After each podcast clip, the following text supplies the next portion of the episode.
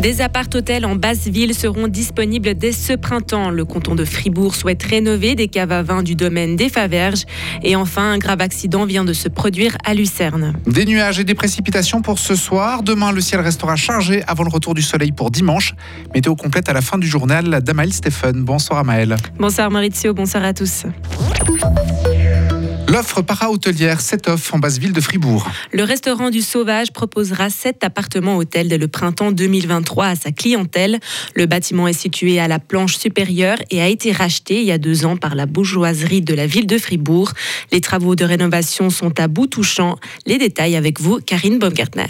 Oui, l'immeuble de 4 étages qui est protégé a été racheté en 2020 par la bourgeoisie. Après deux ans de rénovation, les appartements sont terminés à 90%. La première intention était de les mettre en location début 2023. Mais François Baumann, qui est hôtelier restaurateur et travaille juste à côté, a repéré l'endroit durant le chantier et a approché la bourgeoisie pour savoir s'il pouvait louer ses murs. Il veut développer une offre para-hôtelière et touristique à la place. Du coup, une demande de patente a été déposée aujourd'hui. Son établissement Le Sauvage dispose déjà de 17 chambres, mais le patron a remarqué une évolution dans la demande de ses clients. Certains veulent cuisiner eux-mêmes ou disposer d'un appartement entier type Airbnb. Autre avantage, ces logements pourront accueillir des familles, car euh, pour le moment, c'est très difficile de trouver un hébergement avec des enfants.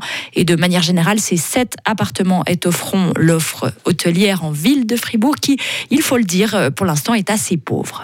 Merci Karine. Notez encore que l'hôtel Alpha à Fribourg propose également ce genre de logement sous forme de studio. Le canton de Fribourg souhaite rénover le domaine des Faverges situé dans le canton de Vaud, mais dont il est propriétaire. Le Grand Conseil fribourgeois devra se prononcer sur l'enveloppe de 18 millions de francs prévue pour ce projet.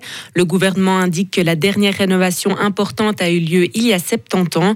Les caves et la buanderie existantes seront par exemple remplacées par un local de vente et de dégustation. Les travaux devraient débuter à l'été 2023 et durer environ trois ans. Un accident de voiture incluant des enfants vient de se passer dans le canton de Lucerne. Un homme âgé de 80 ans a fait une sortie de route et a terminé sa course dans une cour d'école. Deux garçons de 9 ans ont été blessés. Le véhicule a quitté la route pour une raison encore inconnue à l'heure actuelle. Il a traversé la glissière de sécurité et une clôture avant de s'immobiliser sur le toit dans la cour de récréation. La Suisse subit de fortes rafales de vent accompagnées de précipitations abondantes depuis tôt ce matin. À la Jungfrau, dans le canton de Berne, le vent a atteint 131 km/h. Plusieurs remontées sont à l'arrêt dans l'Oberland bernois et du côté des avalanches, le danger est fort dans une grande partie du Valais. Plus de 130 000 personnes ont pris l'avion aujourd'hui en Suisse. L'aéroport de Genève subit une forte affluence depuis la mi-décembre. Aujourd'hui, 55 000 passagers s'y sont rendus, des chiffres proches de la situation avant la crise sanitaire. À Zurich, on attend en moyenne 65 000 personnes par jour pendant ces fêtes de fin d'année. Et enfin, à l'aéroport de Bâle-Mulhouse, quelques, 200, quelques 20 000 passagers quotidiens devraient atterrir ou décoller entre vendredi et samedi. Une tempête glaciale perturbe les États-Unis à l'approche de Noël. Ils subissent actuellement de fortes chutes de neige et des températures polaires. Plusieurs records de froid ont été battus. Moins 53 degrés dans l'ouest du Canada et moins 38 dans le Minnesota. C'est une vague de froid qui n'intervient qu'une seule fois par génération, annonce le service de météo des États-Unis. Il ajoute également qu'un froid de cette ampleur pourrait provoquer en quelques minutes de graves engelures et qu'une exposition prolongée pourrait amener jusqu'à une hypothermie mortelle. La température glaciale devrait se déplacer ce week-end vers le Québec qui risque d'être très fortement touché. Et toujours aux États-Unis. L'inflation a fortement ralenti au mois de novembre. Le ralentissement de la hausse des prix est conforme aux attentes des analystes.